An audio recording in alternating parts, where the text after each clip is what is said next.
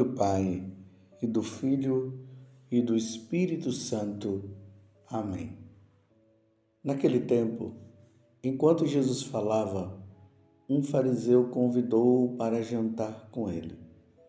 Jesus entrou e pôs-se à mesa. O fariseu ficou admirado ao ver que Jesus não tivesse lavado as mãos antes da refeição. O Senhor disse ao fariseu: Vós, fariseus, limpais o copo e o prato por fora, mas o vosso interior está cheio de roubos e maldades. Insensatos, aquele que fez o exterior não fez também o interior? Antes, dai esmola do que vós possuís, e tudo ficará puro para vós. Palavra da salvação, glória a vós, Senhor. Meus irmãos e minhas irmãs, hoje a igreja celebra o martírio de Santo Inácio de Antioquia, bispo e mártir. Inácio foi o sucessor de Pedro no governo da igreja de Antioquia então, Pedro era bispo de Antioquia, da cidade de Antioquia. E quando Pedro ele vem para Roma, e aí Pedro acaba morrendo em Roma, Inácio ele sucede São Pedro no governo da Antioquia. Ele foi condenado às feras e foi conduzido a Roma, e aí, no tempo do imperador Trajano, ele recebeu a gloriosa coroa do martírio no ano de 107. É interessante que durante a viagem, Santo Inácio ele escreveu sete cartas a várias igrejas, na quais ele se refere com profunda sabedoria e erudição a Cristo, à organização da igreja e aos principais fundamentos da vida cristã. Agora, é interessante que quando Santo Inácio está sendo levado para Roma, para lá ele ser morto, imagina você está indo para Roma para ser devorado pelas feras. Olha, eu, de maneira particular, eu já estaria tremendo só de saber que eu iria ser entregue às feras, aos leões e outros animais para ser devorado por eles. Eu ficaria muito com medo. Só que Santo Ilácio de Antioquia ele, na medida que ele ia passando pelas igrejas até chegar a Roma, ele dizia para as pessoas, para os líderes das igrejas, para os cristãos, dizia: Olha, não me impeçam de ser devorado pelas feras. Me deixe, eu quero ser devorado pelas feras eu quero ser triturado pelas feras. Porque o amor dele a Jesus Cristo era muito grande. E para Inácio seria uma grande honra morrer proclamando, professando a fé em nosso Senhor Jesus Cristo. Vejam, meus irmãos, que o martírio é uma graça. Não é qualquer pessoa que é martirizada assim, com toda aquela vontade. Às vezes eu, eu fico preocupado porque eu vejo pessoas assim muito entusiasmadas, dizendo eu quero ser martirizadas por amor a Cristo e por amor à igreja. Meus irmãos, quando as coisas não acontecem, é fácil de dizer, mas na hora não sei se vocês sabem, mas muitos cristãos que foram levados para o martírio renegaram na hora em que viram a situação da fera que estava prestes a devorá-los. Na hora que eles viram os algozes com aquelas é, com aquelas foices pronto ali para cortar o pescoço, muitos tremeram no momento e renegaram a fé.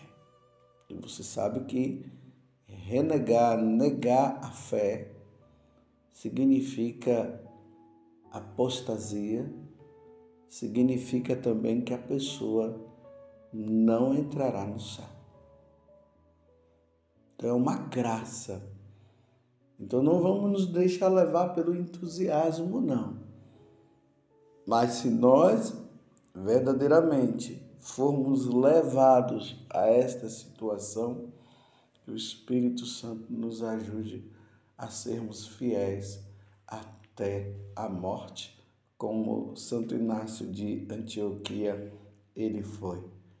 Então roguemos hoje a Santo Inácio. Hoje nós estamos vestidos de vermelho justamente para celebrar o Natal. É interessante que quando nós celebramos a morte de um mártir, nós estamos celebrando o nascimento dele.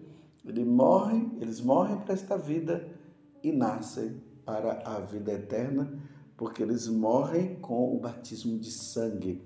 E o batismo de sangue leva aquela pessoa direto para o céu. No caso, Santo Inácio contempla a face de Deus. Já que ele contempla a face de Deus, diante desses tempos difíceis que nós estamos, que nós, através da intercessão dele, nós sejamos fiéis.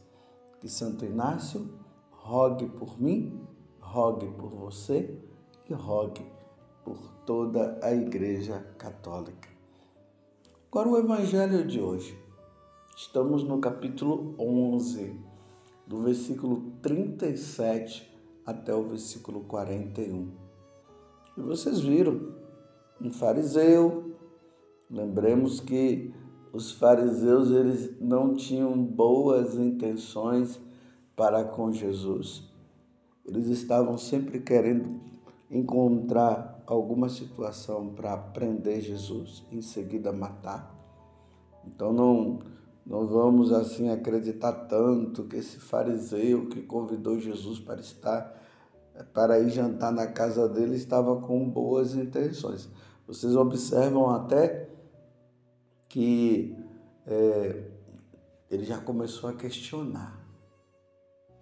Ele ficou admirado. É importante notar aqui também que a expressão de admiração dele de forma negativa por Jesus não ter lavado as mãos antes da refeição, não foi algo que ele expressou, ele pensou, mas como Jesus é Deus e só Deus pode entrar nos nossos pensamentos. Isso aqui é claro. Né? Às vezes as pessoas ficam achando que os demônios têm a capacidade de entrar nos nossos pensamentos. Não, os demônios não têm capacidade nenhuma de entrar nos nossos pensamentos. Ele pode deduzir as coisas pelos nossos movimentos, pela nossa ação, pela forma como nós agimos. Mas dizer que os, os demônios, é, eles sabem o que nós estamos pensando, não. Só Deus, só Deus tem a capacidade de penetrar os nossos pensamentos eu abri um parêntese para falar dessa curiosidade, porque tem muita gente achando que o demônio entra nos nossos pensamentos. Ele não entra. Então, dando continuidade, na hora que eles pensam, aí Jesus diz: Vós, fariseus, limpais o copo e o prato por fora, mas o vosso interior está cheio de roubos e maldades. O vosso interior está cheio de roubos e maldades. O questionamento dos fariseus para com Jesus é simplesmente porque todas as vezes que as pessoas iam para uma casa, para, para refeição e tudo, lá já tinham aqueles aquelas talhas que as pessoas chegavam e faziam tipo uma purificação. Eles lavavam as mãos, lavavam os, o rosto, porque o, o fato de estarem ali no mundo, né, nas coisas, fazendo tantas coisas, mexe aqui, mexe lá, pega aqui, pega lá. Então, na cabeça deles, eles criaram essa mentalidade também de que as pessoas estariam é, contaminadas de alguma coisa. Então, era preciso, antes das refeições, fazer toda essa higiene. Não é a higiene como nós imaginamos, né? que nós também lavamos as mãos antes das, das refeições, pelo menos é o que nós deveríamos fazer. Mas para nós é uma questão de higiene, para eles não, era uma questão religiosa. Então, por ser uma questão religiosa, eles questionaram Jesus. Aí Jesus diz: Ah, vocês estão preocupados com essa parte exterior. Ah, é essa preocupação de vocês. Mas eu quero dizer para vocês que a questão não está no exterior, a questão está no interior, no seu interior. É aqui que é necessário acontecer essa limpeza. Vocês estão entendendo dessa parada? Justamente para que você pudesse pensar nisso. A questão não está no exterior. A questão está dentro de nós.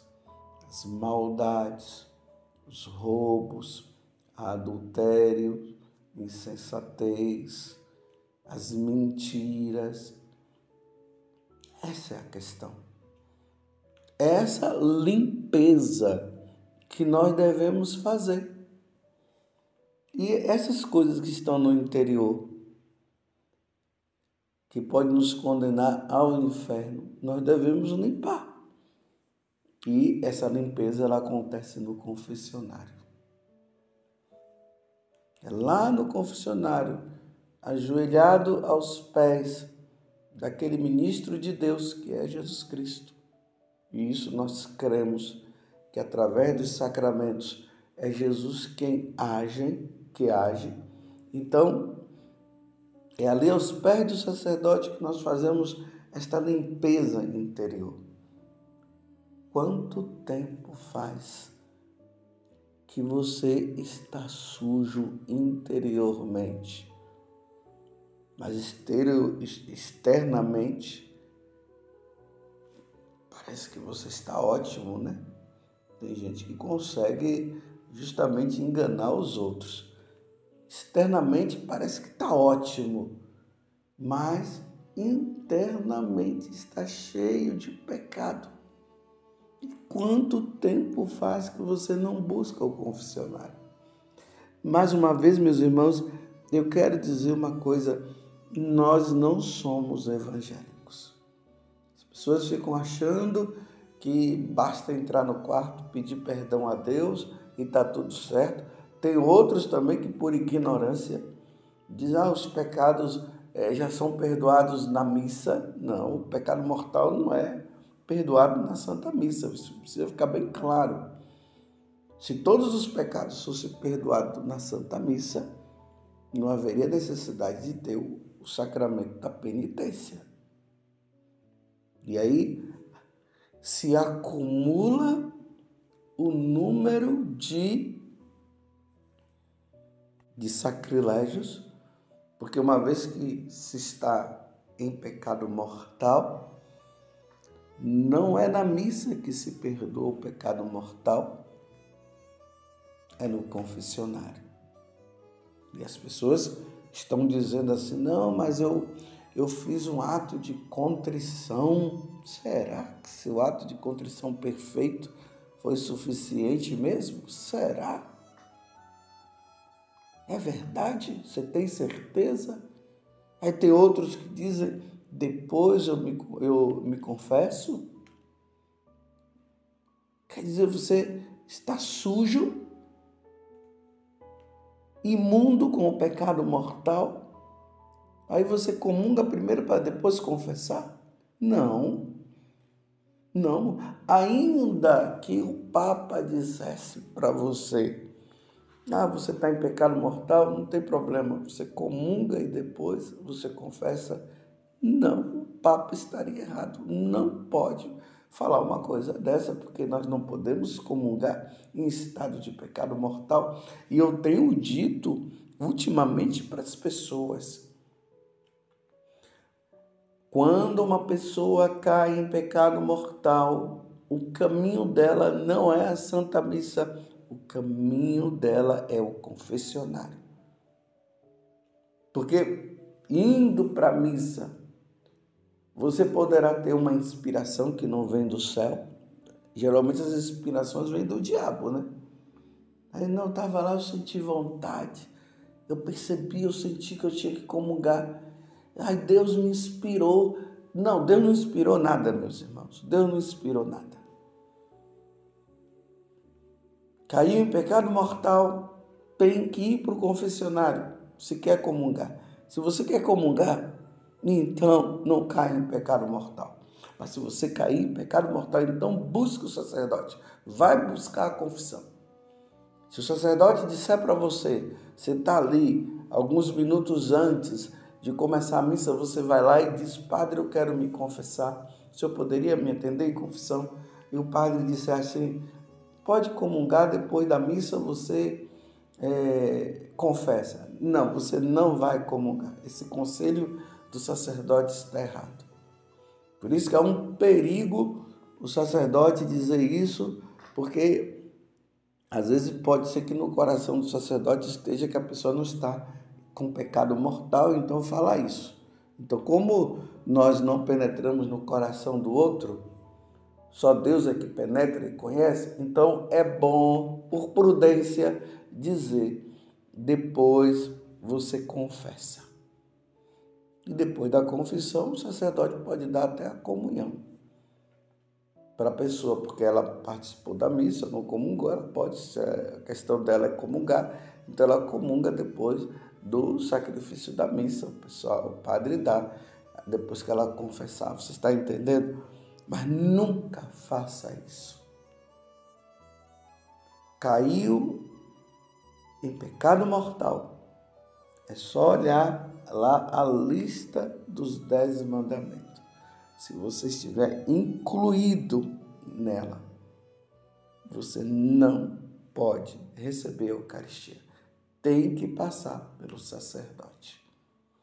Espero que isso esteja bem compreendido porque é necessário falar, porque se percebe isso nos confessionários. Muitas pessoas comungando em estado de pecado mortal. Muitas, muitas e muitas pessoas. E quando se pergunta por que, que você comungou, você sabia que não podia comungar? A pessoa diz, eu sabia, mas por que, que você comungou? Porque eu quis porque eu, eu disse que depois eu ia me confessar. Não, não, não, não, não, não pode fazer isso. Mas voltando ao Evangelho. Então o interior dele estava cheio de quê? De insensatez, de maldades. E aí Jesus disse assim para ele: Olha, dá esmola do que vós possuís e tudo ficará puro para vós. Por que, que Jesus está falando isso para esse fariseu? Porque é assim que eles agiam. Se enriqueciam com a pobreza dos pobres, das viúvas. E, enriquecendo, não praticavam a esmola. Então Jesus agora está dizendo, então, já que você está preocupado com comigo, por eu não ter lavado as mãos, a minha preocupação maior com você é essa. Você está em estado de pecado, pecado grave. Porque você não tem dado esmola, você tem como dar, você está roubando, está tirando dos outros. Então, vai lá, dá esmola aos pobres. Aí Jesus diz: E aí tudo ficará puro para vós. Tá vendo? É só fazer isso, simples. Não vamos agir, meus irmãos, como os fariseus. Não vamos agir. Ficamos ali olhando os pecados dos outros o tempo todo, enquanto que nós estamos com pecados maiores e não nos confessamos e não mudamos de vida. Com isso eu não estou dizendo que nós não podemos é, não podemos corrigir, ajudar o irmão que está no pecado, porque Jesus disse, né, aquele que se, se seu irmão pecar, vai lá ajudar. Nós devemos ajudar, mas não podemos entrar na hipocrisia. Ajudamos, vamos lá em busca, vemos o pecado, a situação de pecado, porque realmente aquela pessoa estaria pecando. Vamos lá, ajudamos, mas não refletimos e não olhamos para nós e percebemos que estamos também na mesma situação. Então, ajudando o outro e nos ajudando também. Louvado seja nosso Senhor Jesus Cristo, para sempre seja louvado, e a sua mãe, Maria Santíssima.